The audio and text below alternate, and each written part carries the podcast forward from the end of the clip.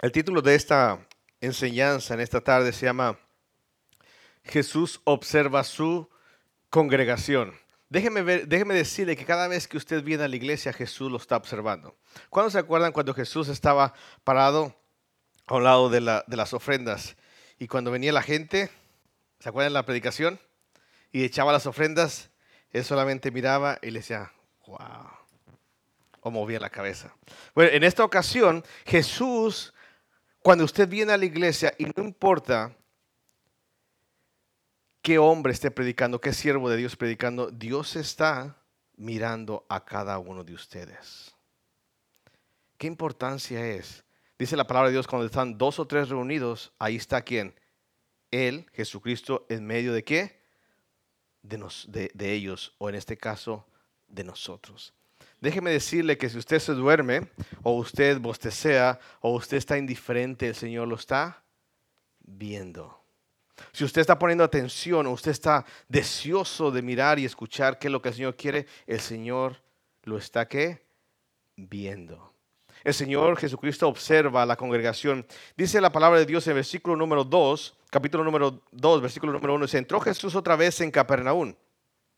Capernaum es una, un pueblo, uh, un antiguo pueblo pesquero ubicado en la antigua Galilea, en lo que hoy sería Israel o a la orilla del mar de Galilea, también llamado Tiberias o Kineret. Déjeme decirle que Jesús entró nuevamente a ese lugar. Después de algunos días, dice, y se oyó que estaba en qué? En casa. ¿Cuántos de ustedes desearían escuchar a Jesucristo? Si Jesucristo viniera nuevamente a la tierra para predicar o a un lugar, ¿cuántos desearían estar ahí? Amén.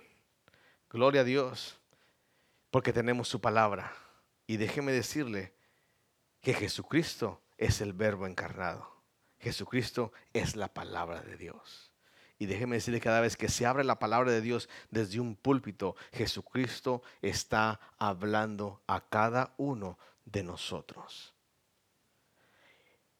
Qué hermoso es que dice que, el versículo 2 dice que inmediatamente se juntaron, que Muchos, de manera que ya no cabían ni aún a la puerta. Déjeme decirle que hoy en día se menosprecia la palabra de Dios. Se sigue mucho más al hombre que al la palabra de Dios.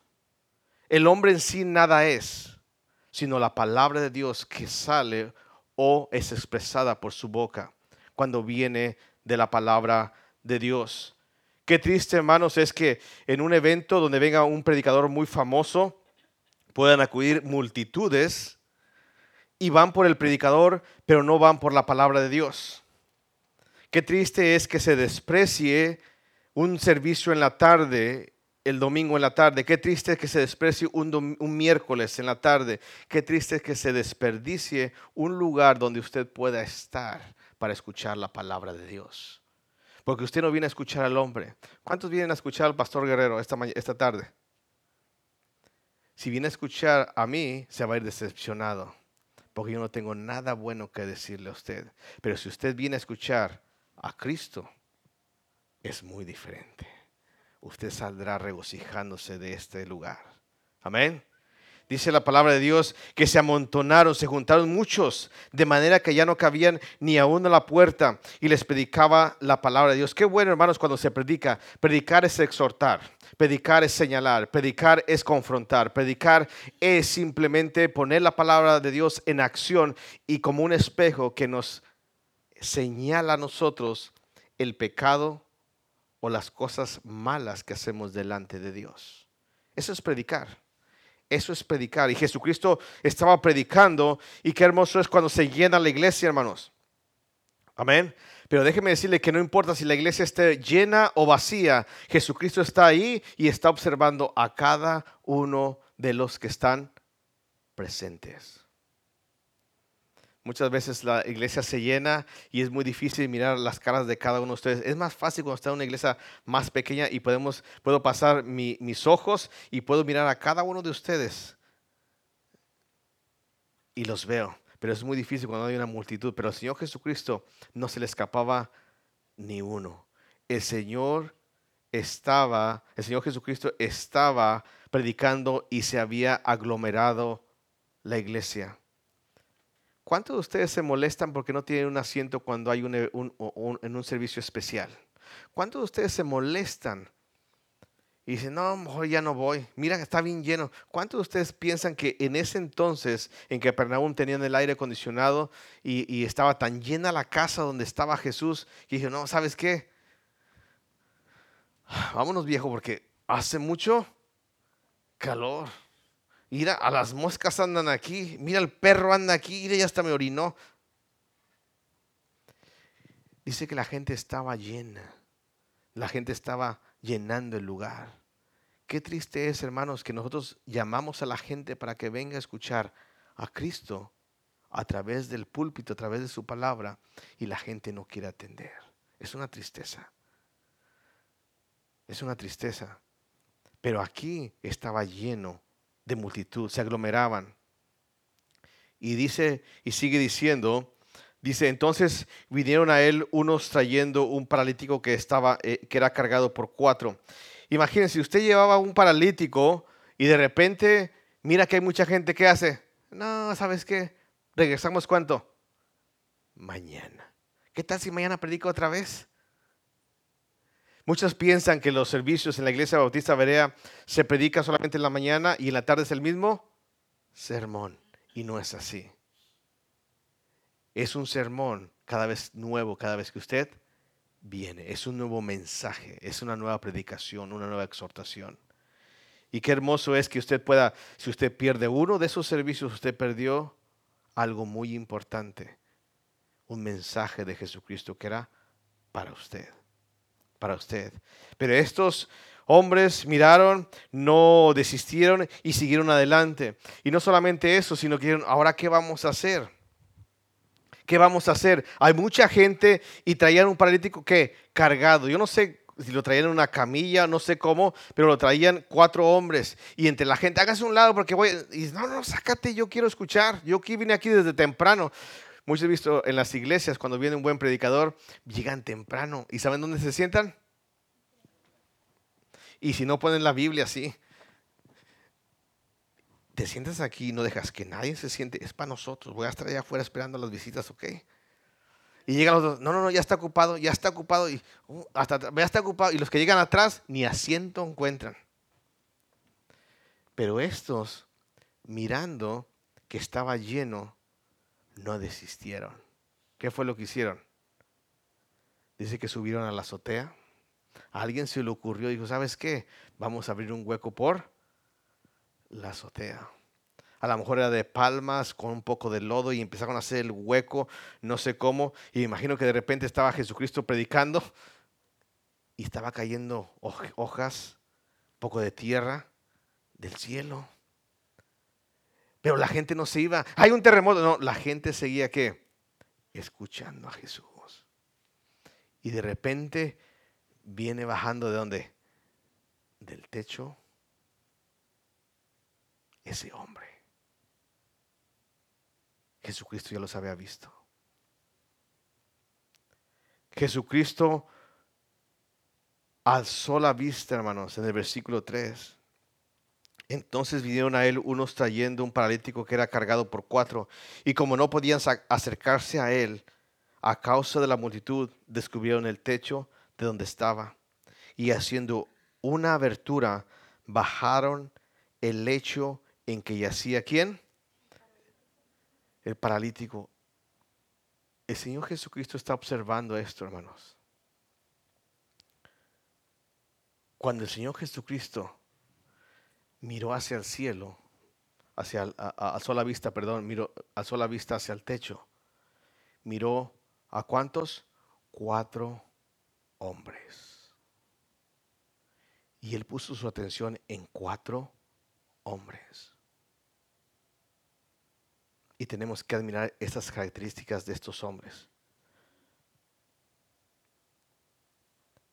Nosotros, hermanos, tenemos que mirar qué fue lo que miró el Señor Jesucristo de estos cuatro hombres.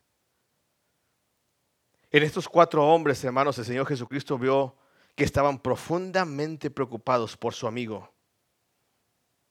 ¿Cuántas veces usted se ha preocupado por un familiar que necesita de Cristo? ¿Hasta dónde llega su preocupación?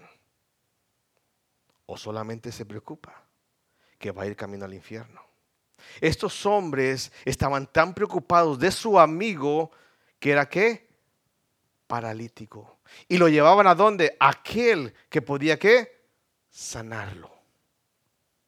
Muchas veces, hermanos, qué tristeza es que estoy muy preocupado por mi pariente, estoy muy preocupado por mi familia, estoy muy preocupado por mi amigo. Pero ¿qué haces? ¿Qué haces? ¿Qué estás haciendo? Le querían conseguir ayuda para él. Hicieron todo lo que pudieron hacer porque sabían que Jesucristo le podía qué? Sanar.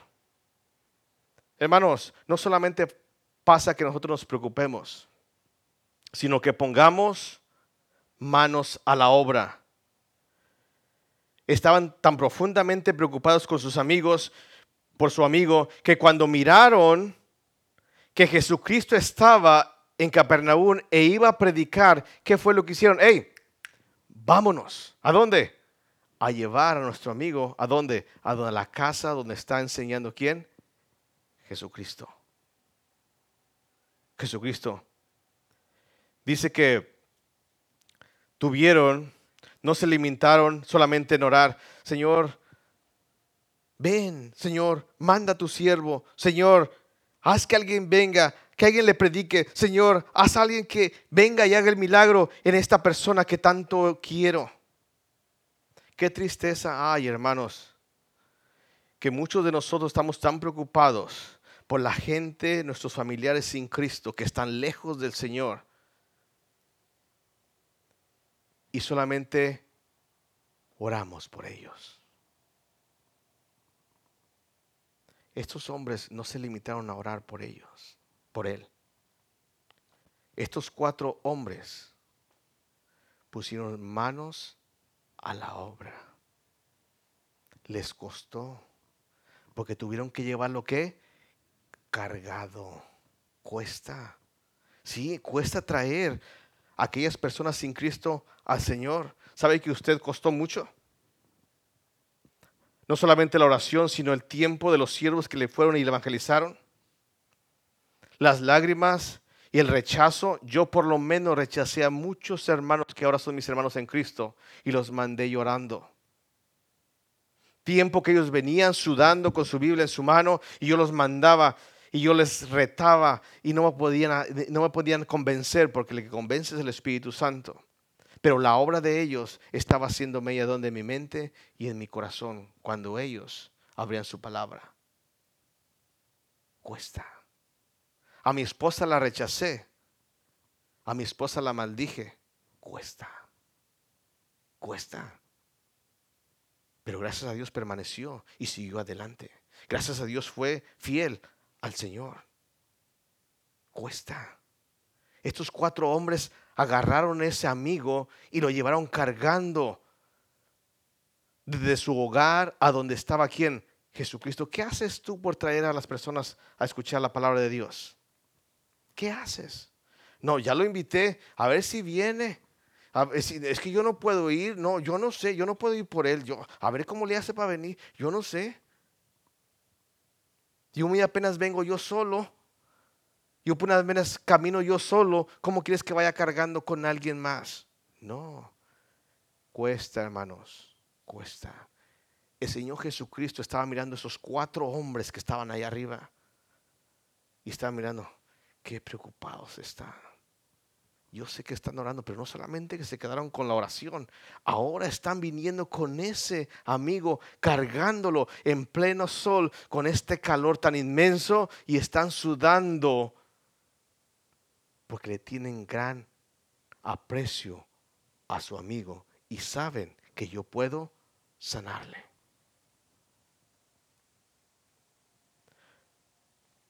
No se limitaron solamente, hermanos, en orar por el asunto, sino que le pusieron pies a la oración. No permitieron que las circunstancias difíciles los desanimaran. Hermanos, cuando llegaron allí dijeron, no, hombre, no, ¿y ahora? ¿Cuántos reconocen? ¿Y ahora? No, pues no se va a poder. Vámonos mejor Ahí vete a ver cómo te llevan para atrás. Qué triste es, hermanos. ¿Cuál es el obstáculo que tú miras cuando alguien te dice, voy a ir contigo a la iglesia, pero pasa cualquier percance? No, no vamos a... ¿qué no, no, fíjate que no, mejor no vamos. Estos cuatro hombres no miraron la multitud que estaba y estaba aglomerada, que no dejaban paso y no dejaban ni siquiera llegar a donde estaba Jesús. Ellos no se miraron impedidos por eso. Ellos sabían que el remedio, la sanación estaba en quién? En Jesucristo. Ellos sabían que tenían un obstáculo, pero tenían tanto amor ¿Por qué? Por su amigo que no les impidió nada el llevarlo y subirlo a dónde? A la azotea. Digo, ¿saben qué? No te preocupes. ¿Qué vamos a hacer? Oye, ¿qué vamos a hacer? No, ahorita no te preocupes. Vamos a ir ahí arriba y vamos a qué? A hacer un agujero. ¿Estás loco? Algunos dirían ustedes, ¿cómo vamos a hacer eso? ¿Cómo? Toma trabajo en equipo. Hermanos, ¿qué vas a hacer tú para traer a los niños a Nebuchadnezzar? A mí no me corresponde, a ver quién los trae, pero es un trabajo en equipo. Eran cuatro. Si faltaba uno, posiblemente no pudieran cargar a quién? Al paralítico. A veces hay personas muy pesimistas, hermanos. Y algunos, les animo a ustedes, van a tirar la toalla. Que a última hora, pastor, no puedo. Pero estos no se desanimaron. Estos siguieron qué? Adelante. Hermanos, no se desanimaron por nada mirando la aglomeración, no se desanimaron, decidieron hacer algo al respecto. Este año tenemos dos iglesias que van a ser en la misma semana la escolita bíblica. Las dos son hispanas. ¿Con nosotros somos qué? ¿Por qué te desanimas, Pancho? ¿qué vas a hacer? Dime, ¿qué vas a hacer? No, pastor, pues es que hay mucha gente, ya los invitaron, ya no vamos, y no, a yo les corresponde a que esto es. No, nosotros no estamos peleando gente ni robando gente, nosotros estamos haciendo la voluntad de Dios. Y la voluntad de Dios de estos cuatro hombres era que fueran y mirar su fidelidad. Porque en este caso Dios mira hacia arriba y dice, veo esos cuatro hombres. Él ya había visto al paralítico, pero estaba en esta ocasión mirando en el techo a cuatro hombres que estaban trabajando en equipo, estaban haciendo lo que ellos tenían que hacer y ellos tenían gran fe en que Dios podía sanar a ese paralítico. Hermanos, hay muchas cosas en nuestras vidas que nos impiden a nosotros seguir adelante. Pero es tiempo, hermano, que no te desanimes que si ves las cosas a tu alrededor, dices, hay mucha gente, no vamos a hacer nada, no podemos llegar a Jesucristo, no vamos a ir ni a traer niños a la escuela, a, la escuelita bíblica. Hermanos, Dios puede. Dios puede. Porque de la manera que ellos estaban necesitados para escuchar a Cristo, de la manera que los demás niños van a ir a las otras escuelitas bíblicas, también nosotros podemos traer a aquellos que estamos en nuestro corazón y que Dios ha puesto en nosotros. Nosotros no estamos en competencia con ninguna iglesia si es iglesia del Señor. Porque el Señor no está dividido, hermanos. Los que vamos a ministrar nosotros, los demás nos pueden ministrar. Y los que demás ministran las otras iglesias, nosotros no podemos ministrarlos. No se ciegue, no diga, ¿y ahora qué vamos a hacer? No. Si no se trata de tener números, se trata de hacer el trabajo de Dios. Y eso es lo que Dios está viendo. Cuatro hombres que miraron la multitud de aquellos que necesitaban escuchar a Jesucristo, pero ellos no se quedaron con las manos cruzadas. No, pues allá ellos que escuchen, mejor nosotros nos vamos con nuestro, nuestro enfermo a otro lado. No, ellos hicieron lo imposible y trabajaron en equipo. ¿Sabes que tú le jalas para allá, yo para acá, y tú mientras estás jalando, empuja un poquito a este, a Pancho, ¿verdad? Este, el, el, paralítico, y luego lo vamos a agarrar de las cuerdas y vamos a bajarlo lentamente. No lo vais a soltar tan fuerte, lentamente. Imagínense que uno se le fuera la cuerda.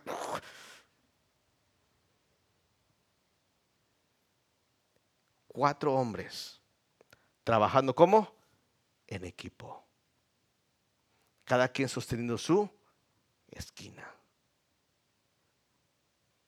Hermanos, les animo, les animo a este grupo a no desmayar.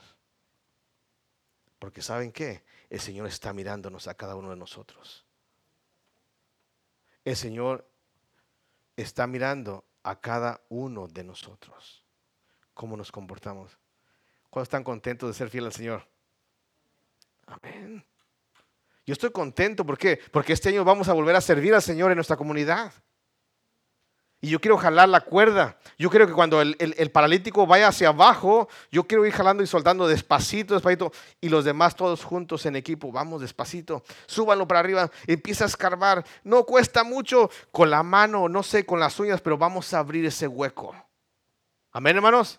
Vamos a abrirlo porque Dios es digno y Dios quiere ver a nuestro trabajo qué es lo que vamos a hacer cuando encontremos las dificultades. Trabajaron juntos, hermanos. Se atrevieron a hacer algo diferente. No dijeron, ¿sabes qué? Lo hacemos mañana. No, mejor no, porque eh, eh, hay ahorita mucha competencia. No, no, no vamos a hacer nada. No, no se trata de eso. Se trata de hacer en el tiempo del Señor. Y si Dios nos puso este tiempo para trabajar, hermanos, vamos a trabajar todos juntos. Amén, hermanos. Qué hermoso es la armonía. Hoy me gustó mucho cómo cada persona trabajó en su lugar. Le dije al hermano Víctor, hermano Víctor, levánteme la silla, hermano Eduardo, vaya, tráigase las mesas, hermano, vaya, tráigase las tortillas, hermanas, sirvan de esta forma rápida. Y todos trabajamos y miren, hicimos todo bien. Amén, hermanos. Eso es trabajar en equipo. Eso es dar honra y gloria a quién? Al Señor. Cuando traigamos gente, trabajemos en equipo. Déjeme decirle una cosa. Cuando vienen visitas, hay que orar que tengamos un corazón sensible a Dios. Hoy tuvimos que hacer algo diferente. El niño de una visita estaba queriendo pastel y ya tenía mucho tiempo queriendo y queriendo pastel. ¿Qué vamos a hacer? Es una visita. Darle una raja de pastel. Amén. Y los que somos de casa,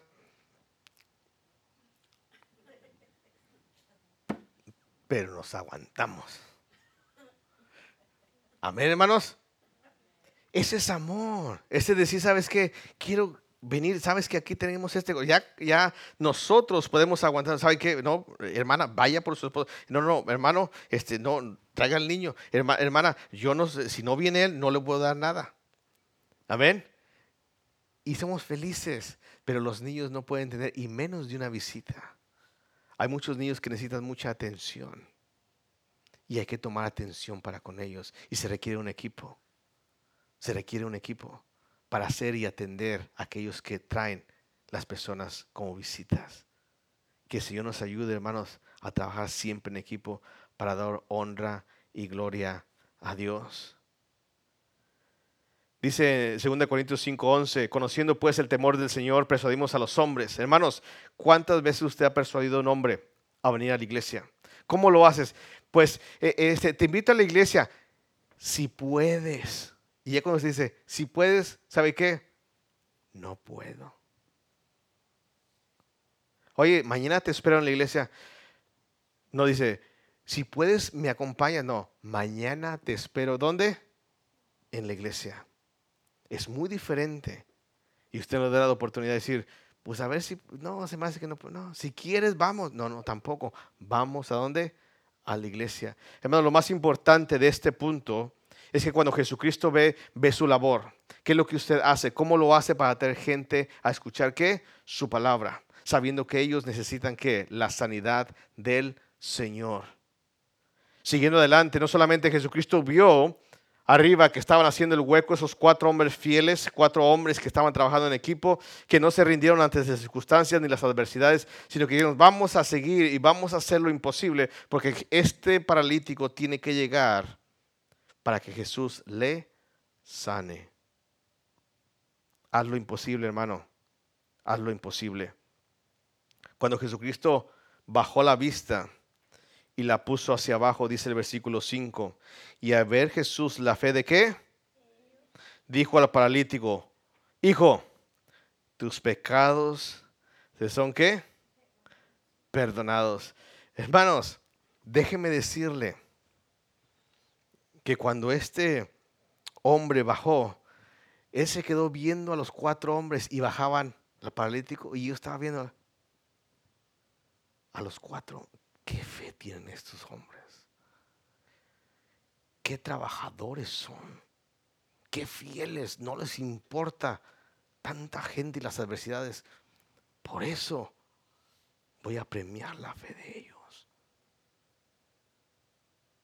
A paralítico no le dijo, tienes pecados, ¿verdad que no? A paralítico no le, no le juzgó. Mirando la fe de ellos, de esos cuatro hombres, Hermanos, cuando tú haces lo imposible por traer a los pies de Cristo una alma que está perdida, ¿sabes qué? Dios va a premiar tu fe. Yo doy gracias a Dios por aquellos que nunca se doblegaron, que siguieron adelante evangelizándome y dando la palabra de Dios a este hombre que era un hombre duro de corazón y blasfemo delante de Dios. Dios premia la fe. Ese es el fruto de muchas personas que en su tiempo trabajaron para que yo viniera al perdón de mis faltas y de mis pecados. Cuando Él baja la vista y viendo la fe de ellos, bajó la vista y lo primero que dijo, hijo, tus pecados te son qué? Perdonados. Muchos de ustedes pensarían, pues ellos iban porque quería que lo sanara y que le quitara qué? La parálisis. Pero las cosas más importantes que Jesús eh, hace, hermanos, no es la prosperidad. No creas, no invites a una persona y dices, ¿sabes qué? El día que vayas a la iglesia, Dios te va a prosperar. ¿Sabes qué? No es así. El día que tú vayas a la iglesia, va a arreglar tu matrimonio. No es así. El día que tú vayas a la iglesia y te pongas bien con Dios, Dios te va a sanar tu enfermedad. No es así. Porque Dios sana qué? El alma. Y eso es lo más importante. No prometas cosas que Dios no va a hacer. En primer lugar. Porque primero lo que va a sanar es que el alma. Tenemos en Juan capítulo 9, versículo 1 al 3. No vayan ahí. Pero se acuerdan del hijo que nació ciego y luego ya fue joven y después Dios le abrió la vista y después eh, los fariseos le preguntaban, ¿quién pecó? ¿Este o sus padres para que este hubiera nacido qué? Ciego. Y que le dijo, ni este ni sus padres, sino para qué el nombre de Dios sea que glorificado. Las, la enfermedad no es un símbolo de pecado. No es así. Es parte del pecado. Pero no es que una persona esté enferma porque tiene pecado. El Señor Jesucristo sana de sus pecados, suple la necesidad esencial. ¿Cuál es la necesidad esencial, hermanos, de una persona? La salvación de su alma. Cuesta un precio muy grande y es la bendición más grande sobre todo ser humano y los resultados de esa sanación son duraderos y eternos. No solamente vio a este hombre, vio a los cuatro hombres allá arriba, vio a este hombre, le dijo, tus pecados son perdonados, pero ahora vamos a ver a quién, a la gente que estaba ahí. ¿Quieren saber qué estaba viendo el Señor Jesucristo? Vamos a ir versículo 6. Marcos capítulo 2, versículo 6. Y estaban ahí, ¿dónde? Así como ustedes. Wow. ¿Ya están aquí sentados? ¿Están listos para lo que sigue? De los esquivas, los cuales cavilaban en qué? Hermanos, Jesucristo ve a las personas que se esfuerzan en traer a sus amigos. Jesucristo ve a las personas pecadoras y las sana, pero Jesucristo también está pasando su vista por cada una de estas sillas. ¿Y sabe qué? Él está mirando lo que hay en su corazón. Y estaban los escribas ahí. ¿Sabe qué estaban haciendo? Criticando. Criticando. Dice versículo 6 en adelante. Los cuales cavilaban, ¿dónde? En sus corazones. ¿Por qué hablas así? ¿Cuántas veces usted se ha sentido así? El pastor nomás me echa a mí. Hmm. No, mejor ni hubiera dicho nada. Porque, ¿quién le dijo? Tú le dijiste, a veces cuando le dicen, tú le dijiste, ¿verdad? Me está diciendo a mí. Son las mismas palabras que yo dije cuando estábamos allá. Y la única persona que estaba allá eras tú. Que le estaba diciendo que este pastor, porque habla tantas cosas y siempre me está diciendo y siempre me echa, ya no tengo ganas de venir. Pero estamos aquí para ver qué dice. Amén, hermanos. Estaban los escribas ahí sentados, criticando, cavilando en sus mentes y en su corazón. Y Dios sabe lo que hay en su corazón, hermanos. Dios sabe lo que hay en su corazón. Una mente crítica. Hmm, ¿A qué horas terminará este pastor? dijo que iba a empezar a tiempo para salir temprano. ¿Y a qué hora nos vamos a ir? Ya se está oscureciendo. Ya no me van a dejar venir mi mamá.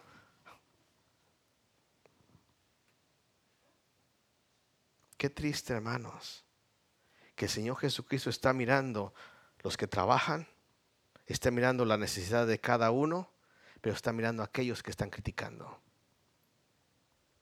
Y en las iglesias hay muchos de esos. Que solamente hacen crítica. Y lo peor aún, una mente negativa.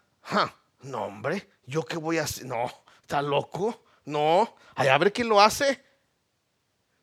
Me acuerdo cuando dijo Pastor Batts, vamos a hacer esto. Y dije, 20 razones por las cuales no puedes hacer esto. Número uno, no tienes el dinero. Número dos, no hay gente que te va a dar. Número tres, y, dice ¿se acuerda de la predicación?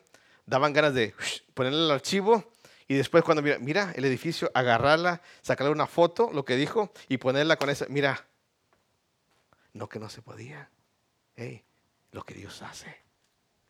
Porque siempre en las congregaciones hay mentes negativas. No se puede, pastor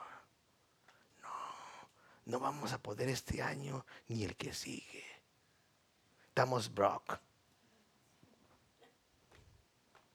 No se puede, pastor. Ya le dije de una forma y otra para traerlo a la iglesia. No se puede.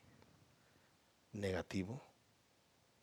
Cuando Jesucristo estaba hablando, estaba mirando y estaba mirando las mentes y los corazones de todos los que estaban ahí, ¿qué? Sentados. Así como tú estás ahorita aquí.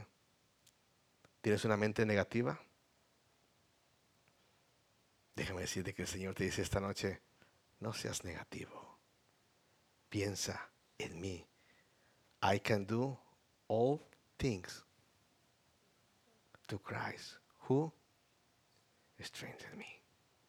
Puedo hacer todas las cosas en Cristo que me fortalece, hermanos.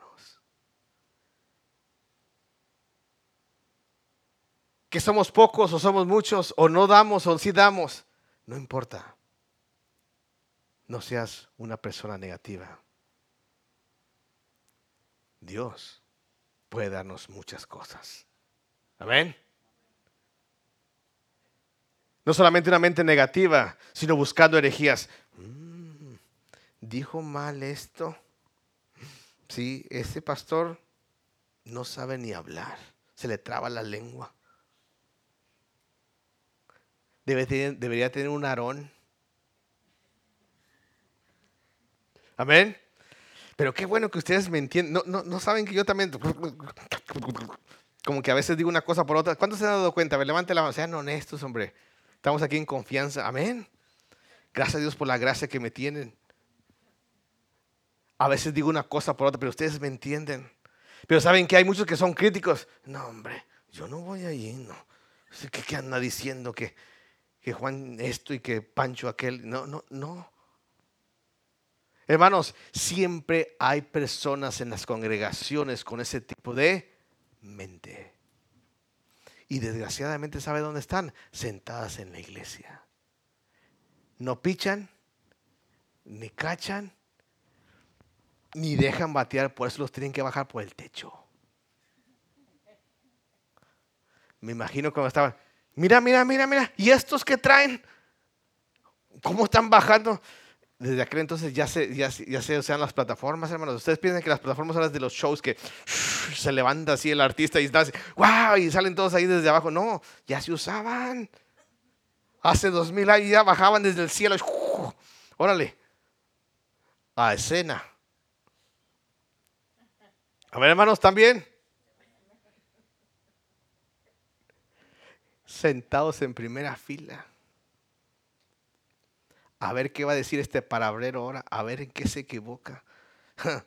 Le voy a decir, no, no puedes. Usted dice, hermano, vamos a hacer. No, no se puede, pastor, no. Hermano, vamos. No, es que si usted, no, no, no. Mm. Hermanos, el Señor es sí y sí. Amén. Sí, yo sé, y hasta el teléfono me dice que sí. Amén. Hermanos, los escribas y los fariseos estaban sentados allí. ¿Por qué habla este así? Versículo 7. Blasfemias dice. Mira nada más cómo habla. Mira nada más lo que dice. ¿Quién puede perdonar pecados si no solamente quién? Dios. Hermanos, ore por los críticos. Ore por aquellos que son cerrados de corazón.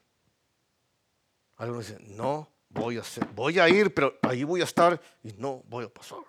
No voy a hacer nada. Ore por aquellos negativos. Oye, por aquellos, ¿te fijaste lo que el pastor dijo? Hmm, está mal. Mira, ven para enseñarte. Mira, aquí en Marcos capítulo 2, versículo 3 dice que entonces vinieron a él y él dijo que él fue a ellos. Cosas tan significantes. Hermanos, aléjate de esa persona y cuéntaselo a quien más confianza le. ¿Cuándo se acuerdan de ese mensaje? Amén. Hermanos, estaban sentados, estaban criticando, estaban diciendo todas las cosas. Versículo 8, miren lo que dice versículo 8. Y conociendo luego, ¿quién? Wow. ¿Saben por qué a veces el pastor dice cosas que yo a veces no sé ni por qué las dijo. Pero ¿saben qué? A veces estoy aquí predicando y el Señor dice, me pone en mi mente hacer ciertas cosas o decir ciertas cosas y después veo a los hermanos. Yo no sé nada, pero el Señor sabe lo que ustedes tienen en su corazón, en su mente. Yo no preparo los mensajes para ustedes, el Señor los prepara para ustedes. Amén. Como este mensaje de la mañana, el Señor lo preparó para mí, ese era todo mío. Si ustedes no quisieron nada, yo es mine, todo me quedo con él. Amén. Fue excelente este, este mensaje es mío, también es para mí. Dice, conociendo Jesús en su espíritu que cavigaban en sus mentes dentro de sí mismo, les dijo, ¿por qué cavigáis, por qué caviláis en vuestros corazones? ¿Sabes que esta noche el Señor se está diciendo, ¿sabes qué? ¿Por qué estás pensando así? Hey, ¿por qué estás pensando así? No, pastor, no, si vamos a echarle ganas, seguramente yo no voy a estar ahí. Sí, sí, no, sí, pastor, yo voy a, sí, yo voy a estar allí mañana. Mañana, te, cállate, no le digas nada que no vamos a estar. Cabligando en sus mentes. Qué triste es cuando al hombre lo pueden engañar, pero Dios no puede ser burlado. Por eso dice el Señor, ¿por qué cabilgáis? ¿Por qué piensas? ¿Por qué maquinas en tus corazón? Y aquí está la enseñanza. Apenas vamos a la enseñanza, hermanos. ¿Amén? ¿También? Acabo hay barbacoa. ¿Qué, ¿Qué les apura? No van a ir a cocinar. Vamos a cocinar aquí. ¿Verdad, hermano Víctor? Estaba muy rica la barbacoa. ¿Saben de qué era? No, no lo voy a decir. Bueno. Dice versículo 9. ¿Están listos? ¿Qué es más fácil decir a este paralítico? ¿Tus pecados se son perdonados? ¿O decirle, levántate, toma tu lecho y qué? Y anda. ¿Qué es más fácil decir? Pues aquellos críticos dijeron, pues es más fácil decir que tus pecados son perdonados, pero es muy difícil decirle, ¿sabes qué? Levántate y anda. ¿Saben qué es lo que dice el Señor? Pues para que sepas que el Hijo del Hombre tiene potestad en la tierra para perdonar pecados, dijo el paralítico, a ti te digo, levántate, toma tu lecho y vete a tu casa. El paralítico simplemente se levantó enseguida y se incorporó.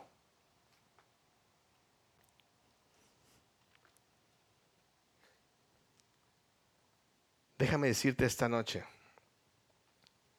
que tú eras uno de esos paralíticos. Déjame decirte esta noche que dale gracias a Dios por esos cuatro hombres o más o mujeres que te llevaron a los pies de Cristo. Déjame decirte que debes dar gracias a Dios. Gracias a Dios por aquellos amigos cristianos que tenías, que te llevaron, que se esforzaron, que no escatimaron ningún costo para poder llevarte a los pies de Cristo. Porque cuando tú fuiste confrontado con el Señor Jesucristo y Él te miró y miró la fe de ellos, dijo al paralítico, te dijo a ti, ¿sabes qué? Tus pecados son perdonados. ¿Y cuántos de ustedes en su propia vida pueden decir, ¿sabe qué, pastor? Desde ese día que acepté a Cristo, he cambiado. Hay un testimonio en mi vida antes bebía, antes golpeaba, antes maldecía, antes blasfemaba y ahora en el Señor todo es diferente. Porque Dios tiene poder para perdonar pecados. Dios tiene poder para perdonar pecados y sanar las vidas de las personas. Pero necesita de hombres, de hombres fieles que trabajen en equipo, que no vean las dificultades, que no digan no podemos, sino podemos hacerlo.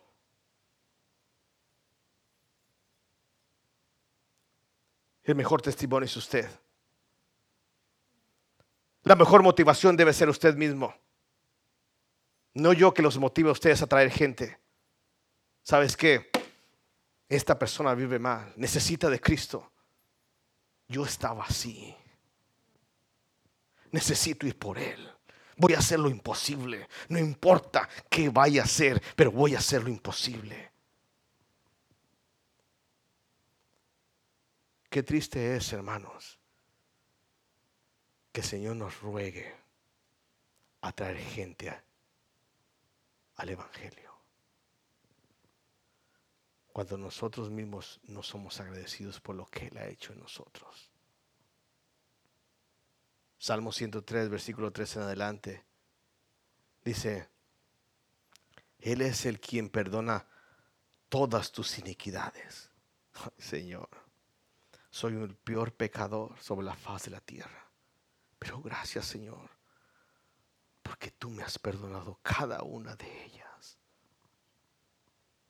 Versículo 3, la segunda parte, el que sana todas tus dolencias, Señor. Triste, amargado, angustiado he andado, pero ahora, ahora, Señor, que te conozco, todo ese tipo de malestares en mi vida, se han ido. Versículo 4. El que rescata del hoyo tu vida. ¿Cuántos de nosotros íbamos camino, camino a la muerte? ¿Cuántos de nosotros vivíamos como si estábamos muertos en vida, lejos sin Cristo? El que corona de favores y misericordia. Señor, gracias, Padre, porque no me lo merezco lo que tú me das. Gracias, Padre, por darme la vida, la salud y todo lo que tú me das cada día, Señor. No me lo merezco, pero gracias, Padre. Qué triste es, hermanos, que nosotros no podamos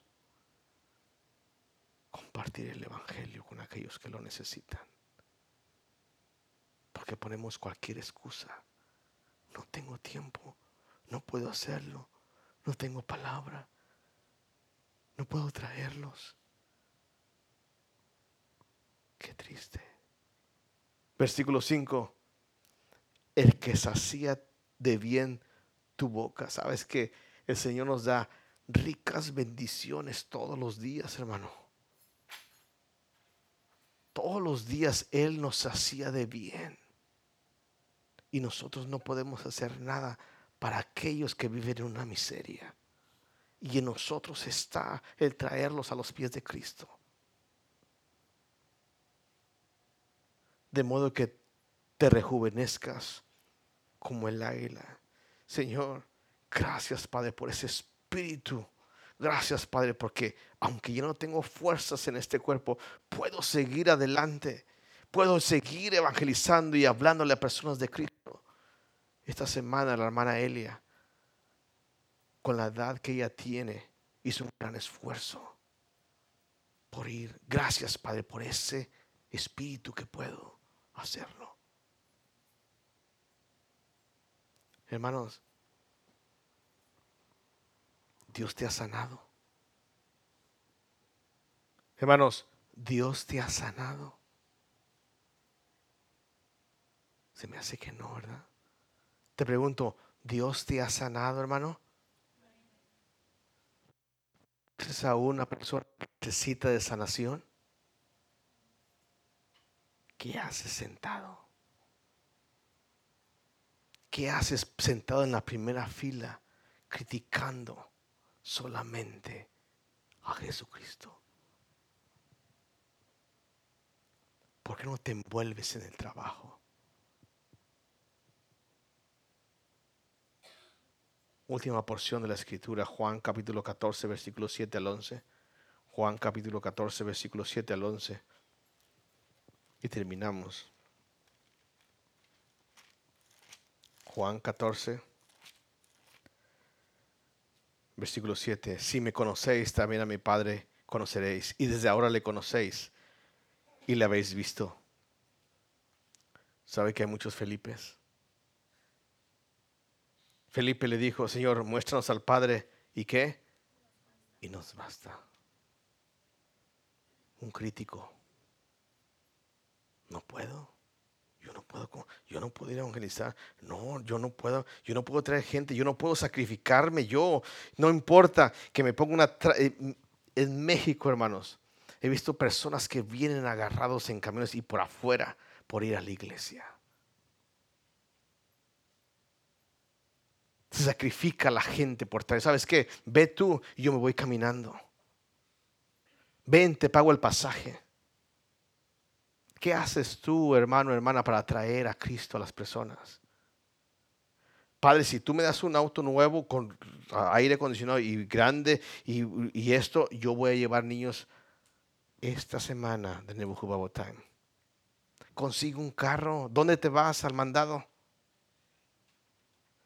Andas pidiendo el carro para ir a lucirlo, pero no puedes pedir el carro para ir y traer personas a Cristo.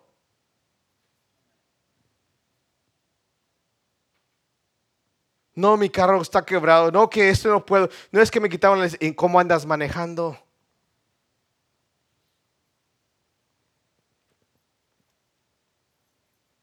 Felipe, muéstranos, Señor, muéstranos al Padre, nos basta. Jesús le dijo, tanto tiempo hace que estoy con vosotros y no me habéis conocido, Felipe. Tanto tiempo, hermanos, que Dios ha hecho la obra en usted, en su vida de usted, y usted no es ningún agradecido con Dios. Para decir, Señor, no te conozco, Señor, no sé de lo que eres capaz, Señor. Dios, no sé lo que va a pasar esta semana. ¿No crees que yo soy en el Padre y el Padre en mí? Las palabras que yo os hablo no las hablo por mi propia cuenta, sino que el Padre que mora en mí, Él hace la obra, las obras. Creer que yo soy en el Padre y el Padre en mí. De otra manera, creer por las mismas que obras. Hermanos, ¿tú crees que Dios pueda sanar los paralíticos? ¿Tú crees que Dios pueda sanar los pecadores? Aquellos que necesitan de la salvación.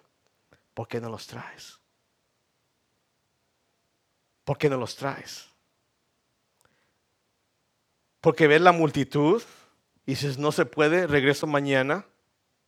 Porque ve la adversidad, no como vamos a pasar allí, nos van a apretujar y no nos van a dejar pasar, nos van a maldecir y nos van hasta correr. O porque ve, dice, ¿sabes qué? En el techo, pero ¿cómo si el techo está ahí? ¿Cómo vamos a bajar? No se puede. Abrimos un hueco. Vamos a hacer un agujero. ¿Cómo? Si no tenemos pala ni nada, con las manos vamos a hacerlo. No importa que nos rasguemos las manos, pero tenemos que trabajar ¿Para qué? Para bajar y traer ese pecador a Cristo. Versículo 12 y termino. El desierto, desierto te digo, el, cree, el que cree, el que en mí cree, las obras que yo qué, él las hará qué. Wow. Y aún mayores hará porque yo voy al Padre. el que cree en mí, ¿crees en Jesucristo? ¿Crees que Dios puede traer a esos pecadores? ¿Crees que Dios los puede sanar? Estos cuatro hombres habían visto y habían disfrutado de la sanación de Cristo. Por eso no se rindieron. Por eso no desmayaron ante la adversidad, sino que dijeron, vamos a hacerlo y lo vamos a hacer. No importa qué pase. No importa que estén los críticos ahí diciendo, ¿y estos qué están haciendo? Aquellos de mente negativa, no van a poder hacerlo, aquí no van a pasar, no van a pasar nadie. No importa. Hacemos un agujero y lo bajamos. Y el Señor estaba mirando a ellos en el techo, miró al paralítico, pero también miró a qué? A la multitud. ¿cuál de ellos eres tú?